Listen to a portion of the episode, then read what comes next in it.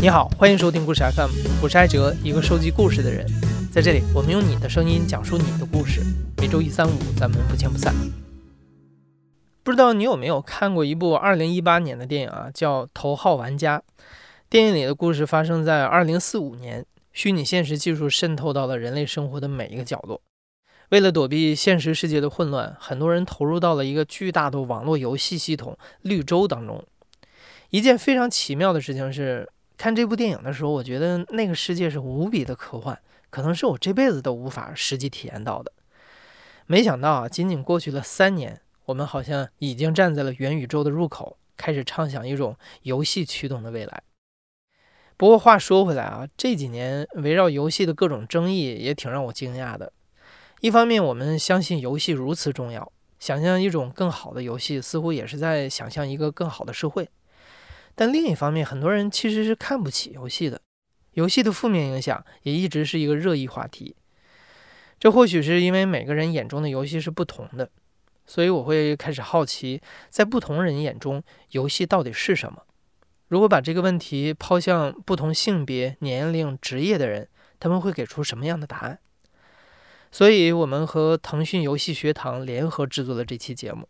如你有印象啊，我们去年也曾经一起制作了三位独立游戏开发者的《勇者之路》那期节目，在听众群里也引发了不少的讨论。那这一次啊，我们的制作人林峰邀请了三位非典型游戏人：一位电竞学院学生，一位运用游戏技术研发自动驾驶的从业者，和一位游戏研究学者。从他们的角度来聊一聊他们所看到的游戏。恭喜 EDG，他们成为 LPL 的一号种子，他们誓言要将失去的全部都还给我们。Hello，我是林峰。相信前不久你也被 EDG 夺得2021年英雄联盟全球总决赛冠军的消息刷屏了。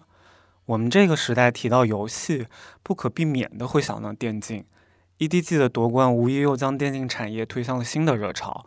为此，我专门探访了位于北京怀柔的华家专业学院，这是一所提供电竞学历教育的学校。啊，志宏是你吗？你好，你好。这位是我们电竞学院的院长。哎，你好，你好。哎，于良是于老师，于院长都可以。简单给您介绍一下吧，学校转一圈吧。可以。啊啊啊！然后。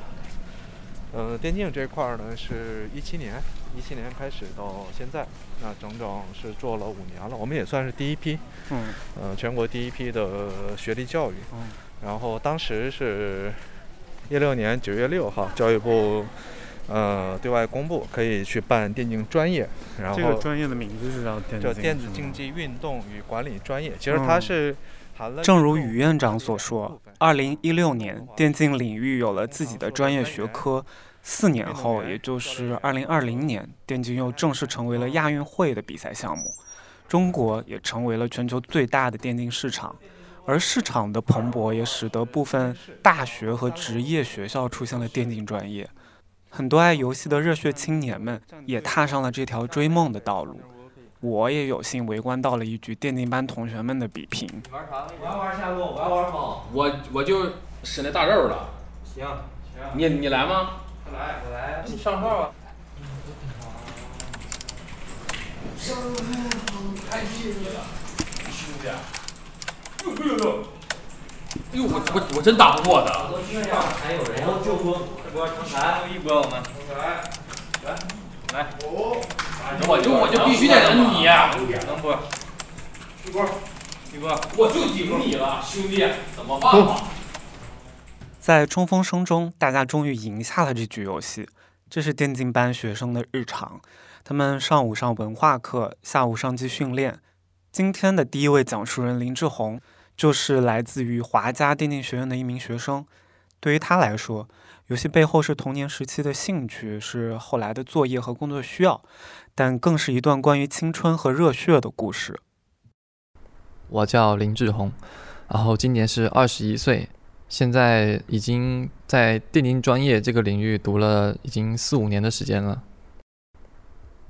最早应该就是小时候玩的 CS 嘛，就打枪的。就是我小时候对这种战争的东西特别感兴趣，可以拿枪去突突突突突突，挺有意思的。我是念完初中之后去了军校，当时我在那个军校，我读了一年多以后，我感觉有点枯燥无聊，因为我们那个学校比较特殊，它是私立的嘛，没有真枪，我们当时候也摸不到枪，练的都是一些格斗上面的东西，所以我那边学了一年多以后，我感觉很无聊。然后他某一天就是报道新闻的时候，就说了中国北京怀柔某一家全国首家电竞学院正式开课，然后我就想着要不要去搞这个。我家里面是做那种海产生意的嘛，我对于那种海产生意一点兴趣也没有，完全不感兴趣。然后我就不喜欢去什么继承家族产业，就完全不喜欢。当时那个场景就是我们一家人坐在客厅嘛，然后开始。郑重的说这个事情，就是我决定我不读军校了，我想要去北京去读这个电竞专业，我想要以后去当职业选手，出人头地嘛，差不多这种感觉。然后我爸就是说，你的人生道路由你自己来走，我们不会影响你。然后将来你要是失败了、后悔了，你也不要怪我们。我就是感觉他们给我足够大的独立的空间嘛，我可以追逐自己喜欢的东西。挺好的。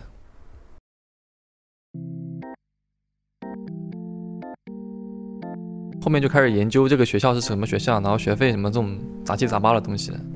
我看那个校园那个展示图，感觉这个学校很大。然后他们计划招生是三百人。然后当时我在想，电竞行业前景应该不会很差，三百人，如果你不积极一点，可能名额一下就没了。于是我就每天在关注那个官网，什么时候出那个报名方式。然后后面他出了第一天，我立马就报名了。然后我就想着可能竞争会很激烈，然后结果我到学校才知道我是第一个，我是第一个，所以我的学号是零零一。我是在一七年一月份还是二月份的时候报名的，然后三月份的时候开学，然后我是第一个到的，然后我还到早了，我还到早了，导致我宿舍没法睡，然后我就只能跟老师他们睡一屋。然后老师带我熟悉了环境，就说好了，你现在也是也可以跟我一起出去迎接新生了。然后我也加入了这个迎接新生的行业。实际上到这边来了之后，才发现其实人没有那么多。第一次就只有来了二十几个人，然后我就觉得真的假的，竟然会没有人报名这个东西。我感觉这个东西应该是这个小蛋糕一样的东西，就是谁先到第一个吃螃蟹嘛。虽然说跟我预讲的没有那么多，但是还是可以接受的。都是一些小伙子，十五、十六、十七的这种小伙子，就感觉像是五湖四海，真的是全国各地的。有一个女生，那会儿就是二十多个男生，一个女生，确实是万众瞩目的焦点。大家帮他们买东西、生活用品，那时候跑里跑外跑了累死了。那两天终于是安顿好了，很新鲜吧，很激动，感觉我的电竞职业教育生涯终于要开始了。一开始的话就是。教练会每个人给你先来个一对一的一个开小灶，问你，你来这边想要干什么？你的目标是什么？你打哪个游戏？都会先给你问清楚，然后给你划分好。那时候，因为我们第一次打完对联赛的时候，都是打之前都很激动，手都在抖那种感觉。然后打完之后，嗯，大家都会互相交流心得，会跟我讲你这一波该怎么做，这波你不该干嘛干嘛。那会儿氛围非常好。然后哪怕到了晚上回宿舍了，一群人也是围在那个床旁边，跟他讲今天的对联赛，对，就大家有一个互相交流、互相进步的一个氛围，充满希望，很有信心。志宏最爱的还是射击类游戏，因为《守望先锋》有射击元素，所以他一直期待着能在这个赛场施展拳脚。然而，全校练《守望先锋》的只有志宏一人。他一直耐心地等待着队友的到来。白天，志宏跟同学一起练英雄联盟；到了晚上，他就默默一个人练守望先锋。可是到了第二学期，因为没有教练，没有队员，守望先锋彻底不开课了，志宏只能放弃。另一方面，是竞技就有它残酷的一面，原本大家训练的和谐的生活，很快也结束了。而志宏因为中途转换主打游戏，成了垫底菜鸟一般的存在。后来出了那个选拔日，就是要打比赛嘛，不能所有人都去，啊，必须要分出一两个精英班，分出最强的那么五到十个人去打这种比赛，然后其他那些技术稍微差一点的就要在学校里面继续训练。然后从那时候开始，可能就渐渐产生了分隔吧，因为他们比较强的去了战队室，就是另一个房间，然后我们这些。那会儿我还是比较菜的嘛，我们就留在这个大训练室里面，慢慢的就减少了交流吧，没有当初那种氛围了。因为你在这边待久了，你会发现周围的人都在慢慢的变强，然后只有你自己进步非常的缓慢，那你就会自己去思考，慢慢的它就变成了一种方程式那种感觉，你要去解它，你得去想这个游戏你怎样可以让你自己变强。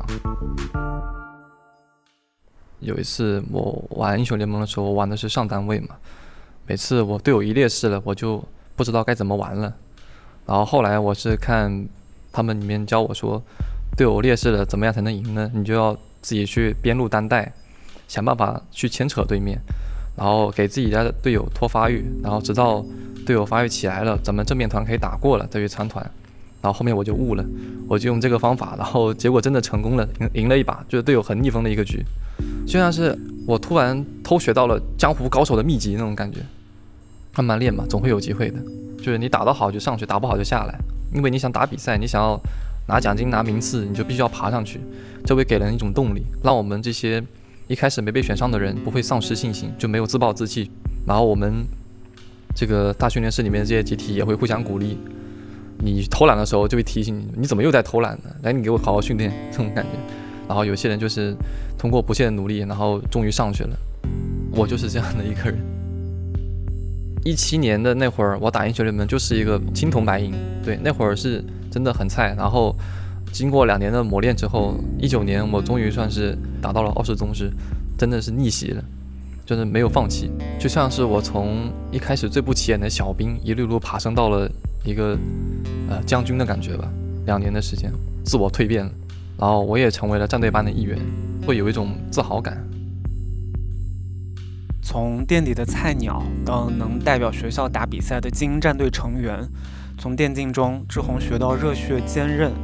当然，更重要的一课是团结。在这里，教练会给每个人分配角色、制定阵容和战术，这些一旦定下来，整个团队就必须作为集体共同承担一切。赢和输都是团队的。这是一种非常重要的电竞哲学。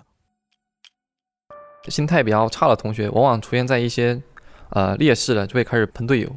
包括你说，哎，你怎么中单？你怎么一直送啊？上单你怎么这波不快点过来支援呢？你在玩什么啊？这种话在比赛里面是大忌，会影响到别的队友的心态，其实很暴力的，可能脏字会有的，甚至早年对联赛打完之后打架了都有，就是嫌你太菜了，然后跟你打架，跟你骂，骂完之后开始动手。所以说，我们教练是很看重这个点的。就如果你会喷队友，直接就是禁赛，你不可能上场，哪怕你段位再高。我作为比较菜的那一个，肯定是经常被骂。但是因为我我这个人就是不容易让人讨厌，所以说他们更多是嘲笑我，然后我就自己记下嘛，然后下一次不要再犯这种问题就好了。只是后来随着时间的推移，被教练慢慢给磨平了这种尖刺的棱角，被磨平了，对，然后心态都变得很好。然后我进入战队班之后的第一次比赛就是 CEST 的一个比赛吧，北京的本地的一个比赛。我由于是 BOE 赛制，就是只打一把，你赢了就晋级，输了就淘汰嘛，所以我们每个人都打得很认真。但是人的精力总是有限的，我们从下午两点开始打到晚上六七点，最后一把我拉胯了，我可能精力保持不住了，没状态了，头疼，各种情况就发生了，就被对面上单给击败了，然后导致我们团队就是打得很艰难。但是遗憾拿了一个亚军吧。他们其实还好，因为到那会儿他们不会怪队友，他们只会去想这把是怎么输的。然后我就很自责嘛，我就搁那躺着说：“哎，对不起兄弟们，我的这把我的问题。”他们可能会安慰你：“没事没事，输了比赛嘛，五个人都有问题。”我刚打完比赛，其实都是互相安慰了，先把心态给稳住，回来之后再研究你的问题，因为。大家都是一个战队的嘛，然后打一次比赛就会有一次比较有的那种羁绊很深了已经，然后他们也知道我是从下面打上来的，然后对我也是很欣赏的。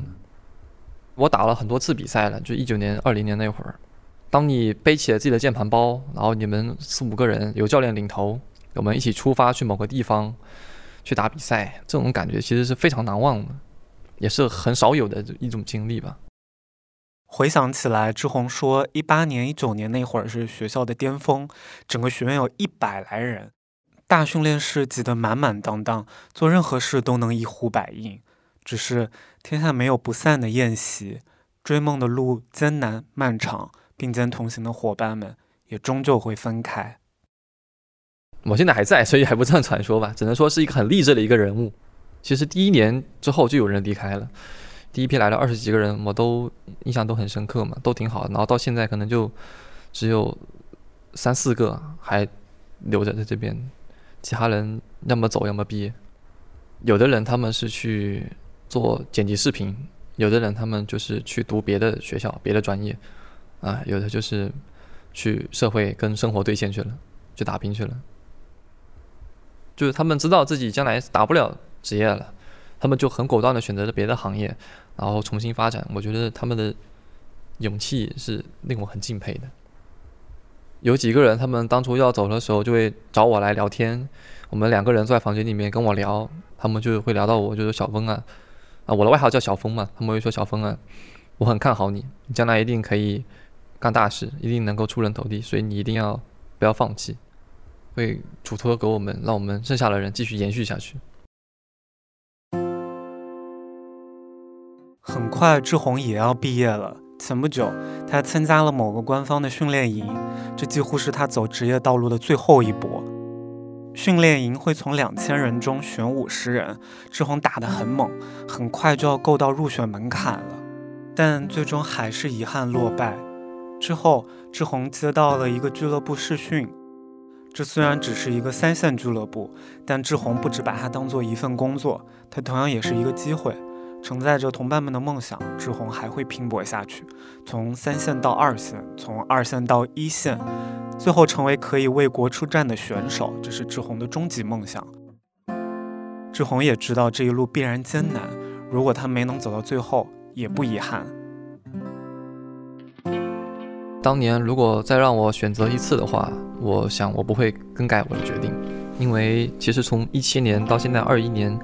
四五年走过来，我认识我们学校的教练、老师，嗯，他们其实都很支持我，很鼓励我，然后也认识了很多兄弟，他们现在也是跟我一起奋战在第一线，不曾放弃自己的梦想，互相鼓励，赢了咱们一起狂欢，然后输了我们就一起扛。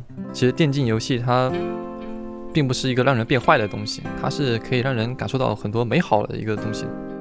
所以我不会后悔当初做这个决定，即便未来走不上职业的道路，有这么精彩的经历，我觉得挺够的了。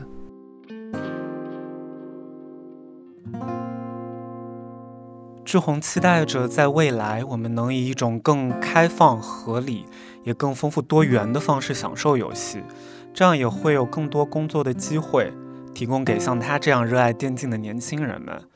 确实。游戏主流化的过程中，也在辅助制造新业态，电竞只是其中之一。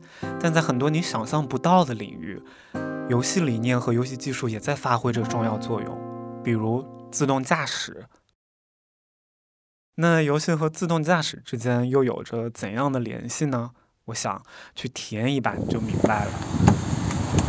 哎，你好，所以您是师傅吗？这个这不是无人车吗？我以为会是没有人的。我得看着他呀。嗯，但还是他开对吗？对，还是他开。哎，他卡上。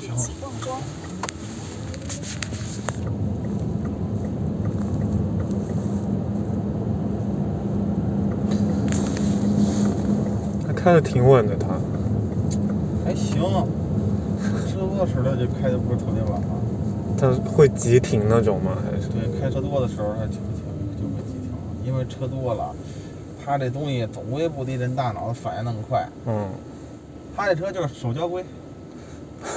你说那个，要是早高峰、晚高峰堵车的时候，谁也守交通啊？那那往前走不就得了呗。要不加一下塞，他就有时候反不过来，是不是？嗯。那跟人撞上怎么办？师傅刚说完，就有车加塞儿。然后我们坐的这辆车就呆住了。像这种情况他就没办法走了，没办法了。你像有这种违规的，他自他自己没办法这么走，就得是人帮他。除了严格遵守交通规则外，自动驾驶车在外观上跟普通车辆还有两个重要区别，一个是这类车的车顶会有一个激光雷达装置，另外就是前排椅背上会有两块屏幕，车顶的激光雷达会把它感知到的周围环境和物体模拟还原在屏幕上。不过这个仿真世界全都是科幻的金属铝箔色，小车像一块金属香皂，大车就像一块圆润的金属骨头棒。电瓶车、自行车就是两个圆圈加一道弧线，各式各样的路人会统一变成跳一跳游戏里的那种小人儿，树呢就变成了星星点点的金属珊瑚。对对对，这就等于是他看到的世界，对对对，就很很像一个游戏界面。对。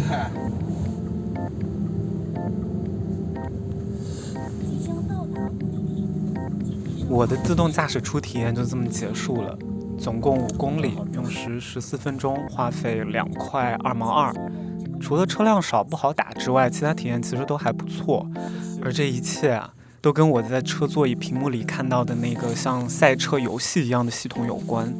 事实上，游戏技术与自动驾驶仿真模拟系统有着非常紧密的联系。接下来，第二位讲述人孙池天会带我们了解这块仿真屏幕背后的故事。我叫孙池天，我来自腾讯自动驾驶。我在腾讯呢，主要负责自动驾驶的模拟仿真系统的建设。其实小时候男生嘛，都会喜欢玩游戏。小时候我的游戏机也没少被我父母摔掉。后来，其实，在研究生阶段，我所学习的方向就是游戏开发类的。其实我在本科的时候学习的是数学和物理，啊，本来以前是要立志当科学家的，那经过社会的毒打，再加上之前确实也比较喜欢玩游戏，最后就选择了这样一个方向作为自己的研究生的专业。其实，在整个学习期间的话，也没有想得很清楚，我一定要做什么方向的类型游戏。我们系的主页上会要求每个学生。把你自己的职业发展目标写在你自己的这个个人主页上，啊，当时我写的就是十天的目标是可以成为一个帮助别人更快乐的一个人。带着这样的职业理念，池天进入了一家公司，并入苹果自动驾驶部门。池天也就阴差阳错地开始了自动驾驶技术开发工作，帮助人、辅助人，让生活更舒适快乐。池天觉得这背后的理念始终是一致的。再后来，池天回国加入腾讯，继续着自动驾驶事业。肯定是第一次印象最深的，因为第一次的话，大家都会很担心嘛。我们经常调侃自己啊，就是最担心这个、最害怕去做自动驾驶车的，就是我们这些开发自动驾驶的这些工程师。但这是个段子。但第一次做的时候，确实比较早期，大概一七年的时候。软件、硬件其实都不是很成熟。嗯，我们第一次路测的时候，呃，老板还特意要求所有路测人先买好保险，才能去做道路测试，无形中也给我们 增加了一份心理压力。那上车的时候，大家把安全带都绑得比较紧，然后手也紧紧地抓着这个门上面这些把手。那但是出乎意料的是，整个流程还是比较顺畅的。啊，原来确实自动驾驶还是可以落地的。但是其实这只是个初步印象，真正的自动驾驶落地其实还面临很多挑战。自动驾驶最大的挑战之一就是道路测试安全性问题，一边是大杀四方的虚拟游戏，一边是容不得半点意外的现实交通，这两个领域如何能够交叉，又如何能降低自动驾驶道路测试安全风险呢？其实，简单的说，就是做一套无限逼真的超现实赛车游戏。行业内的专业说法是自动驾驶虚拟仿真系统。那这套系统到底是什么？又为什么要做这套系统呢？我们提到的正是一个血淋淋例子，发生在三月十六号晚上，美国亚利桑那州的坦普市，当时真有一辆 Uber 无人车进行夜间测试，竟然撞死了一名妇人。整个事件发展到现在将近一个星期。那其实，在二零一八年的时候，三月十八号，在亚利桑那州 Uber 的道路测试，呃，一辆测试车造成了一次致死事故。当时我们得到这个消息的时候，所有人都觉得，哎呀，麻烦了。因为其实做自动驾驶来说，如果让你去买一个自动驾驶汽车，我关心的最核心点就是你到底安不安全。你这辆自动驾驶汽车带着我就一头撞到马路牙子上去了，会不会红灯你不刹车你就直接碾过去了？这是我最关心的。那现在你的自动驾驶汽车还在测试阶段，就已经 造成致命事故了，所以呃也暴露出了行业开发自动驾驶需要进行道路测试，但是道路测试本身肯定会存在安全风险的这样一个比较大的一个问题。想解决这件事情的话，其实虚拟仿真系统是个非常好的答案，就是因为你在虚拟世界换什么东西都不会有任何安全问题的。第二点的话，应该是时间、金钱以及测试效率了。我们每次去测试自动驾驶的汽车的话，啊，都是有指定的测试区域的。然后你去跑一趟的话，部署你的算法，然后测试，然后再回来，基本上一天就过去了。确实有点像我们。充电两小时，通话五分钟，这种感觉就是你做了好多准备工作，几分钟就测完了。那用虚拟仿真系统来测试的好处就是，我也不用出门，都可以很快的得到一个测试的结果，啊，从而能让我的研发和迭代不会受测试的速度的一个拖累。一项旨在解决安全问题的技术，在现实道路测试时，却不可避免的存在安全风险。因此，我们需要仿真系统来最大限度地降低风险。可这个仿真系统和我们玩的那些逼真的游戏或者电影特效还不一样，不仅要骗过眼睛，还要骗过物理和逻辑。所以，在这个系统里，还得做到三种还原。第一个几何还原，其实可能给我印象更深的是，我当时玩《神秘海域四》，还有一个远景是从主角所在的吉普车上。拉到一个非常广阔的一个视角，里面会有火山和所有的一个附近的地貌。当时那个画面确实给我的冲击很强，是因为它的真实感非常强。所有石头的颜色、纹理，所有的山、树、水就很自然，所有元素的布局又非常的合理。当这个画面出来的时候，你觉得它就是一个真实存在的地方。然后我们就可以在这样的一个比较逼真的虚拟的由游戏引擎创造的世界里来进行自动驾驶的一个仿真测试。那我们的目的就是让它分不出来，它是在一个现实世界，还是在一个虚拟世界。那第二个的话，逻辑还原就是指我场景内部所有的动态的元素，比如说其他的汽车、其他的自行车，包括外卖小哥的这种运动。是不是符合真实的运动轨迹？因为我们的目的也不是说创造一个完全架空的虚拟世界，我们的目的还是为了建立一个它跟真实世界运转逻辑相同，从而你在这里得到测试的结论可以应用于以后真实道路测试这样一个系统。第三个就是物理还原，主要指的是包括摩擦力啊、侧向的风力啊这些跟物理计算相关的。那横风的话，其实，呃，起码我我自己啊是有这样体验的，尤其是在大桥上，如果是有比较大风的话，你需要向那个风的反方向一直把着你的方向盘，这样才能保证你的车是直线行驶的。那这个对于自动驾驶汽车来说的话，也是有类似的一个需求。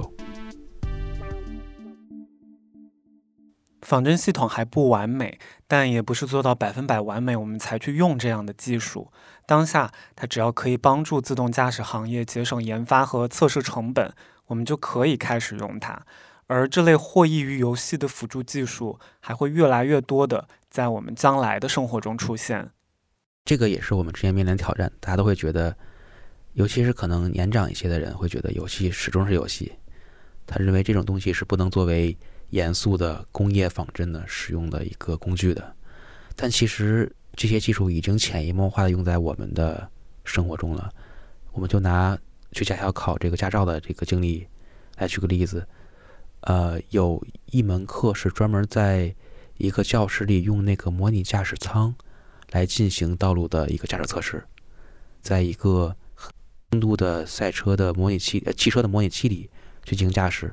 其实那个本质上就跟自动驾驶的仿真系统已经有点接近了。它也是构建了一个游戏场景。所以在那个时候，那个时候是一二年，九年前，它就已经开始是使用这种游戏化的工具来帮助大家去考驾照了。所以，其实游戏技术对我们整个社会的帮助其实是存在的，可能只是大家一直没有关注到。那可能也是随着游戏技术慢慢的在各个领域、各个行业去扩展，也能让大家能在日常生活中感受到这个游戏技术对于各行各业的一个帮助吧。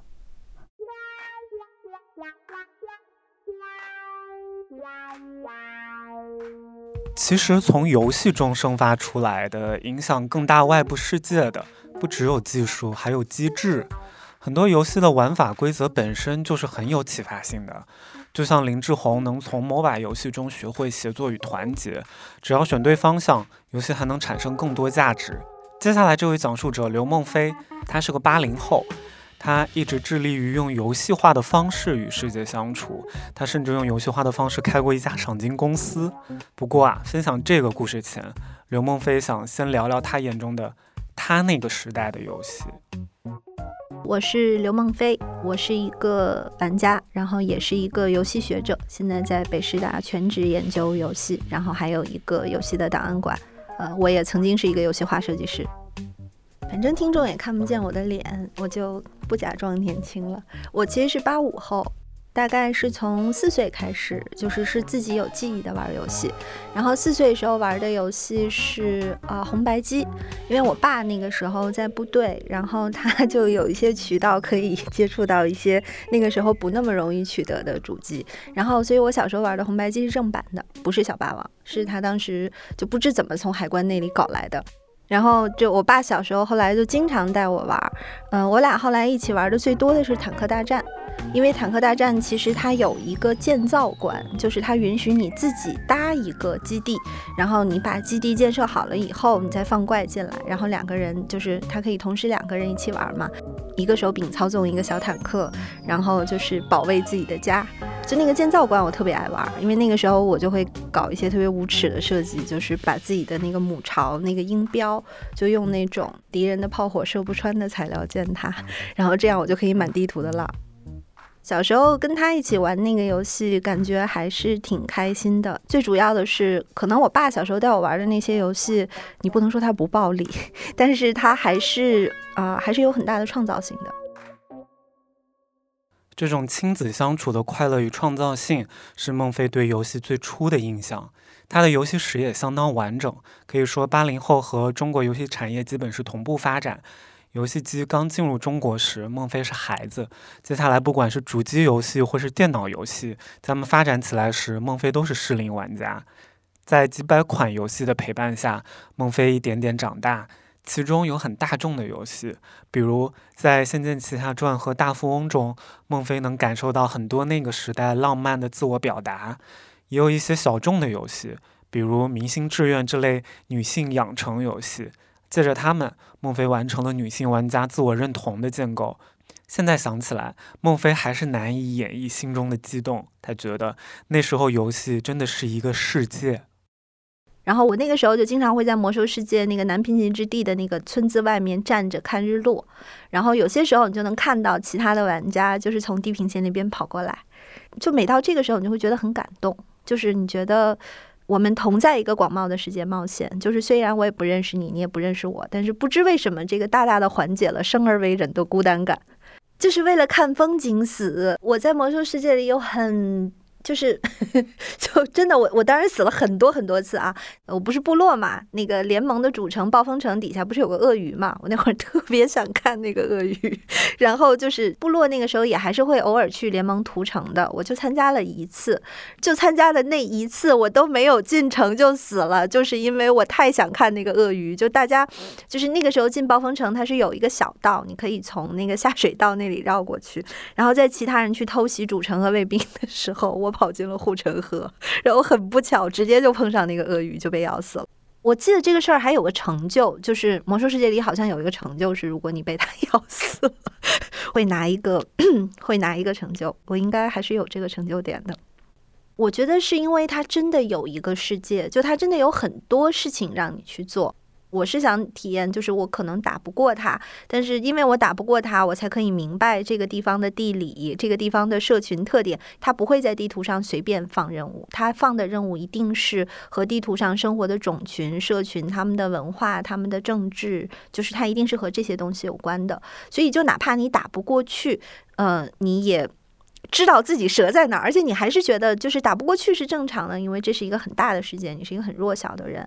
然后你遭遇的是一些不可思议的冒险的这个感觉了，就是我觉得这种不可思议在现在的游戏里也越来越罕见了。但这个罕见其实让人挺难受的，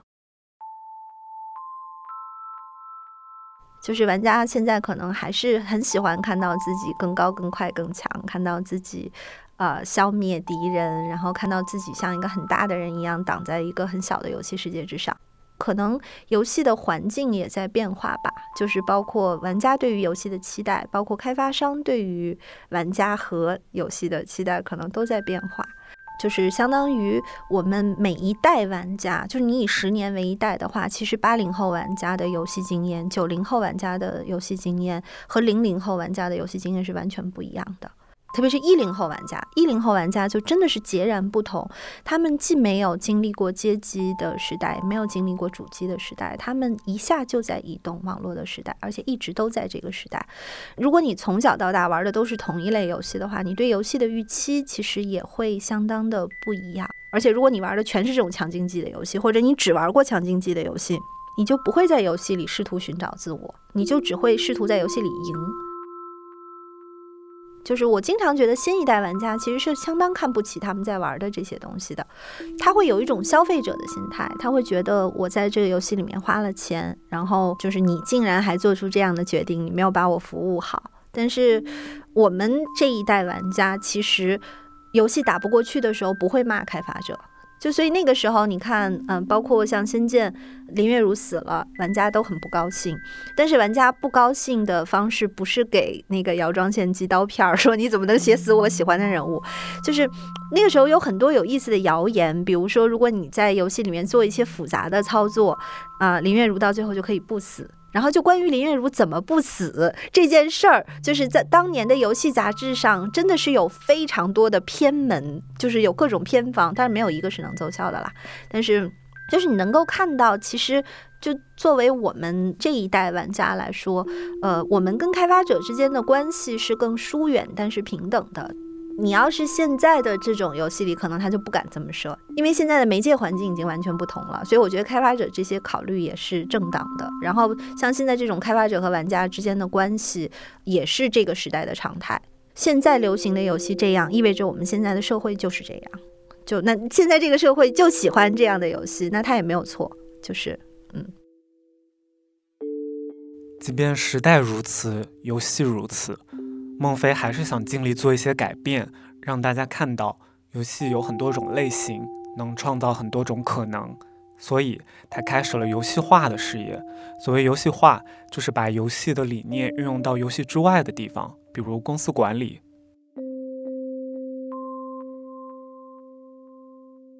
当时刚上手，然后。觉得自己的专业积累不够，也不太好意思拿人家的公司瞎试，所以那那会儿就觉得，那要不我自己先弄个公司试试？毕竟你自己搞的事情嘛，你自己负责。所以那个时候，因为我我自己还是有翻译的学位的，然后那会儿我自己的活源也很多，那索性就先注册个小公司算了，就反正是那个 FNG 翻译事务所。它表面上虽然叫翻译事务所，但其实它整个是用游戏化的方式在管的，就都像赏金猎人一样，就是进来的所有翻译，我们都用统一的考试，然后给他定级，然后他是按照等级去抢那个贴在板上的任务的，所有的任务其实也都是很精心的裁切好，确保他基本在两个小时内能够完成的，然后这个是他们的任务，而。就真正注册的赏金猎人们，其其实有挺多都是当时字幕组的人，就是因为当时国内不是有很多义务性质的字幕组，他们其实是希望能够成为职业翻译的，但是他们没有足够的途径，所以当时我们的那个游戏化的小实验，可能说不定还真的就是切了这么一个奇怪的口。当时反正赏金猎人最多的时候，可能注册到还是有二三十个人。我们确实完成活的效率也相当高。当时还做了好几个国土资源部的几十万字的那种大项目，就是交活既快，效率又高，就还挺不错的。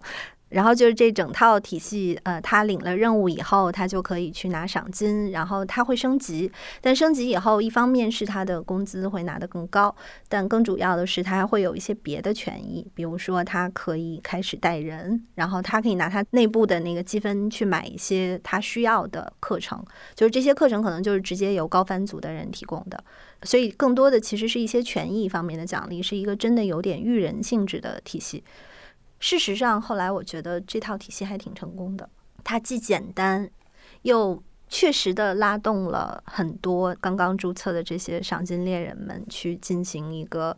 翻译方面的切实的工作和探索，而且他们最后也既拿到了钱，后来也取得了成长。就我我能看到，后来有些当时在我们公司曾经早年做过赏金猎人的人，现在可能也进入了游戏行业，都快也不能说是行业大佬吧，反正正在向着行业中老的方向发展。我觉得也挺逗的，就是这些都是当年我们曾经培育过的人。孟非所做的这种游戏化管理尝试，本质上是一套自下而上的自我驱动和管理系统。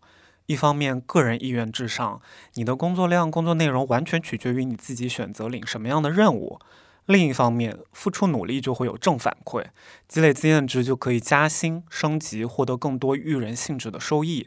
这些既是游戏的典型特质，也是很多工作岗位缺乏的。然而，游戏化设计虽然能调动人的内在动力，但它也有问题。想象一下，当一个人像沉迷游戏一样沉迷工作时，会发生什么事？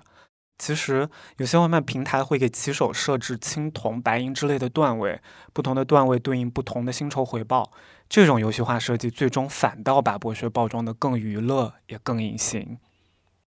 但是呢，这套模式后来我始终没有把它往外推，是因为我发现游戏化管理这个事儿本身有问题，就是游戏化管理这个事儿有一些内生的问题。就是游戏化本身是可以调动人的内在动力的，但是当游戏化的设计的主动权就是掌握在大公司手里，而又从来没有人监督或者监控或者节制它的这种设计的话，那其实是很危险的。就是游戏化的体系注定是一个自下向上、相对平等的体系，而不是自上向下。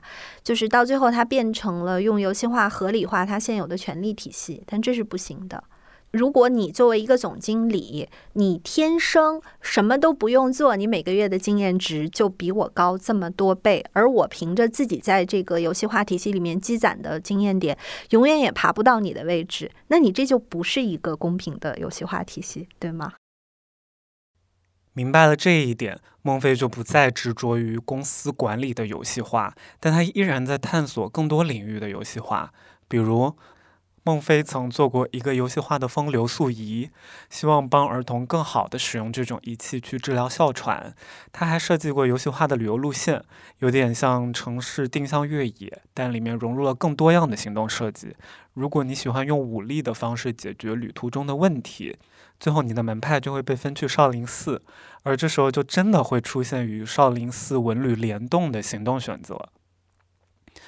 当然，这个过程中，孟非也免不了遭受质疑，尤其是那些一直以来围绕游戏的批评。对此，孟非也分享了他的看法。我其实挺认可游戏偏差行为这个定义的，但是我不认同网瘾的这个定义，因为你一旦把它定义成瘾，它就是病了。然后，其实生物成瘾和行为成瘾是完全不一样的。而且，我们一讲到网瘾，就觉得哦，已经是一个板上钉钉的病了。但其实，海内外的学术圈一直都在说这个事儿的临床证据非常少，并不足以支持说它就是一个病。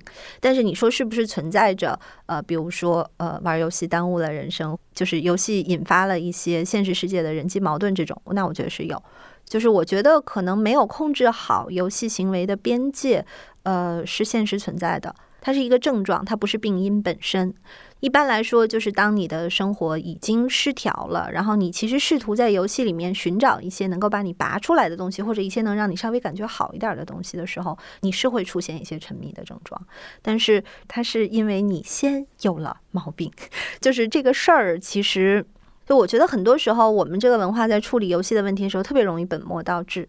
但我见到就是很多就是真的有效的治疗，往往是整个家庭的治疗，而不是单一玩家的治疗。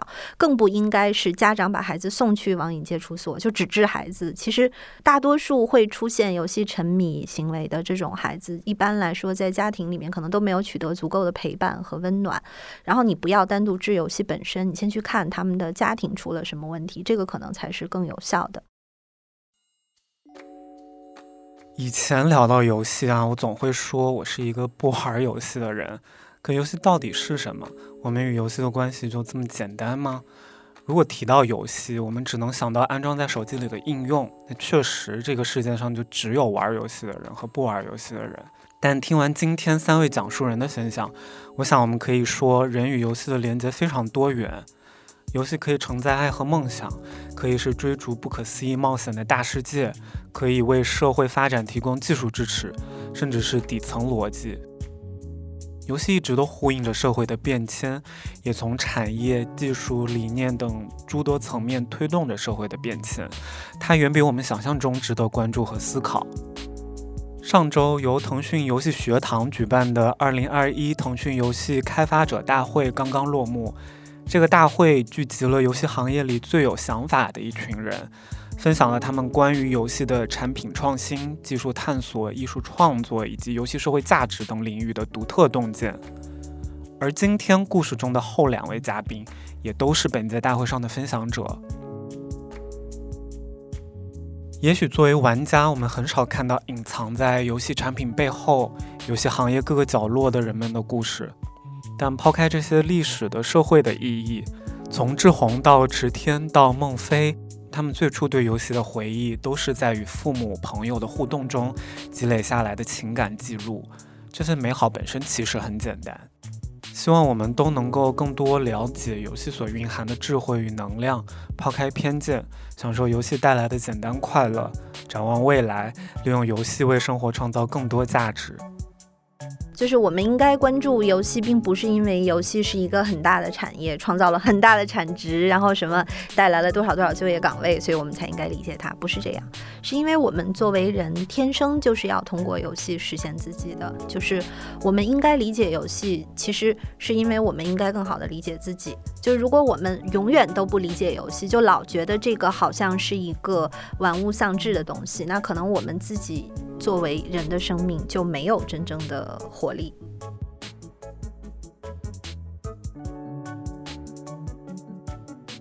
你现在正在收听的是亲历者自述的声音节目《故事 FM》，我是林峰。本期节目由我制作，声音设计桑泉，实习生严静文、王毅冲。感谢你的收听，咱们下期再见。